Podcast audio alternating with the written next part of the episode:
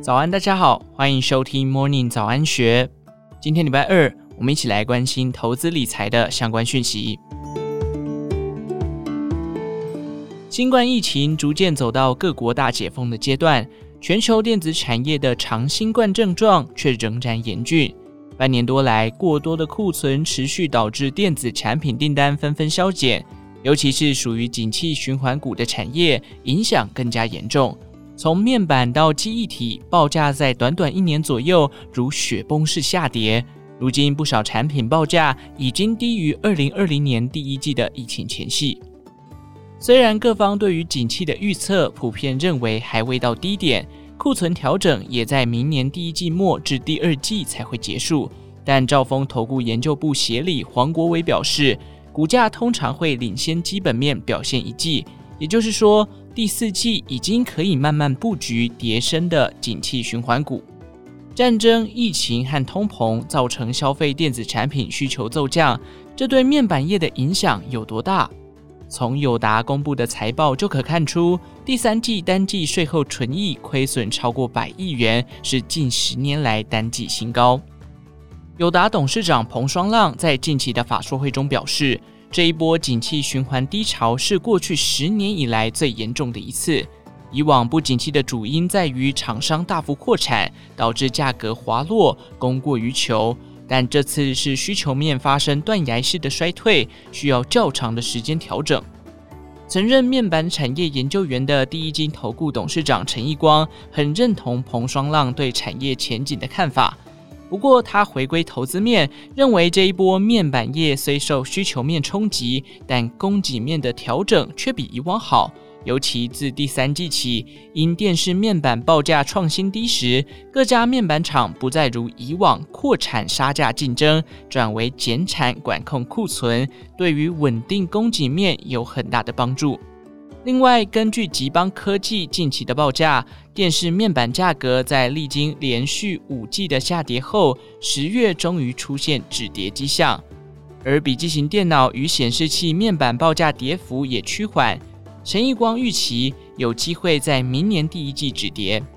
而电视面板报价止跌，加上十一月即将开踢的世界杯足球赛，有望带动电视面板一小波买气。应该是短线面板股价相对强势的原因。从长线来看，全球三大面板生产国中，韩国已淡出 LCD 液晶显示器领域，而中国官方也已不再补助 LCD 厂。依据中国的产业发展经验，官方不补助则厂商不增产，所以未来中国扩产的因素可望减轻不少。而台厂对于提升产能也更谨慎，并积极切入其他领域。例如，友达在法说会中就表示，第三季车用面板占整体营收已达到百分之十七，来自太阳能等能源事业的比重也接近一成，预期未来两年将有更明显的成绩。因此，陈义光认为，供给面改善，加上近期面板双虎刚减资，筹码也获得一定的沉淀，短线上有机会出现一波反弹。对于长期投资者，他建议，虽然投资景气循环股的特色是买在亏损，卖在获利，但后续仍得密切追踪产品报价，趁急跌分批布局，静待未来需求面复苏。比较各家主要面板厂的长线投资价值，陈义光认为友达略优于群创，彩金虽不如前两者，但目前价位也不贵。至于股价跌幅惨烈的面板驱动 IC，他表示这部分的技术门槛原本就不高，因疫情才出现爆炸性的需求，目前已恢复常态，未来只需注意龙头联咏的营运即可。另外，从广义来看，元太属于利基型产品，未受景气影响，也是值得注意的标的。至于同属景气循环电子产业，报价比起面板稍好一点的记忆体，其实在今年二月高点以来，报价平均跌幅也达到三成。从全球记忆体前两大厂三星和 SK 海力士第三季的财报可以看出。营业利益率同样受到巨大的影响，分别下跌百分之二十三和百分之六十点五。主要原因仍然是居高不下的库存。也因为如此，美系美光、日系凯霞、韩系 SK 海力士已经宣布减产计划或下修资本支出。虽然三星还没有跟进减产计划，但是多家记忆体厂商降低资本支出或减产，有助产业供给面的改善。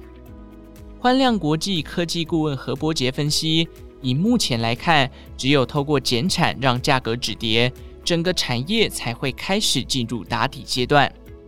即使现在股价似乎出现了慢慢回升的迹象，但目前还在消化库存，所以短期的价格反弹幅度并不会持续太久。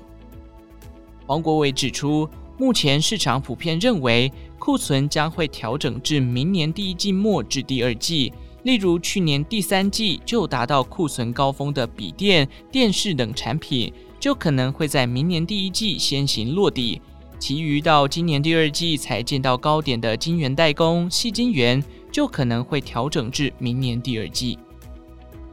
另一方面，对于整体产业影响更大的，则是美国晶片禁令，记忆体成为了首当其冲的产业。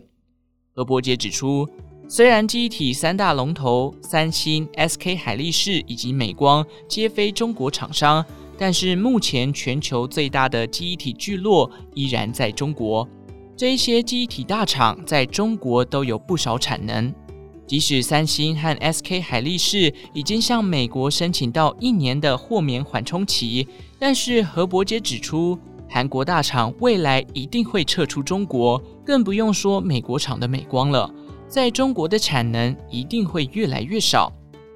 机体产出的减少，有机会使机体价格加速止跌，台股相关厂商就会因为产业落地、价格回升而受惠。不过，黄国伟则认为，由于台湾机体厂规模不大，台厂应该无法接到转单的订单，短时间内还是只能受惠于记忆体报价上涨的平价利益。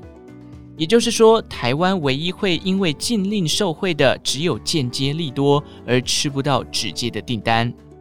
何伯杰则提到，对于车用、伺服器、工控、航太等还有稳定记忆体需求的产业，比较不容易受到景气影响，报价上涨还是能带动获利直接上涨。长期看下来，何伯杰认为，在禁令之下受惠最大的公司是美光。而与台湾美光关系紧密的南亚科也有机会分到大饼。至于在工控车用领域深耕已久的记忆体模组厂群联也值得注意。最后，黄国伟也提醒，相关个股短期内仍然只能先抢反弹，在供给面减少、报价止跌的利多下进行操作。若观察中长期，还是需要回归产业的基本面。毕竟，虽然整体记忆体及面板产业在明年上半年有机会落地，但是供给容易预估，需求却很难预测。接下来的问题是，就算库存调整到合理的正常水位，也不代表景气就会回暖，需求不一定会上来。他并强调，上半年本来就属于电子淡季，再加上美国联准会升息对消费的冲击，还是会持续发酵。所以景气可能也好不到哪里去，尤其是笔电、电视的需求已经在过去两年满足了，基本上不会太换得那么快，复苏的情况可能就不会太过于乐观。以上内容出自《金周刊》一三五零期，详细内容欢迎参考资讯栏下方的文章连接。最后，祝福您有个美好的一天，我们下次再见。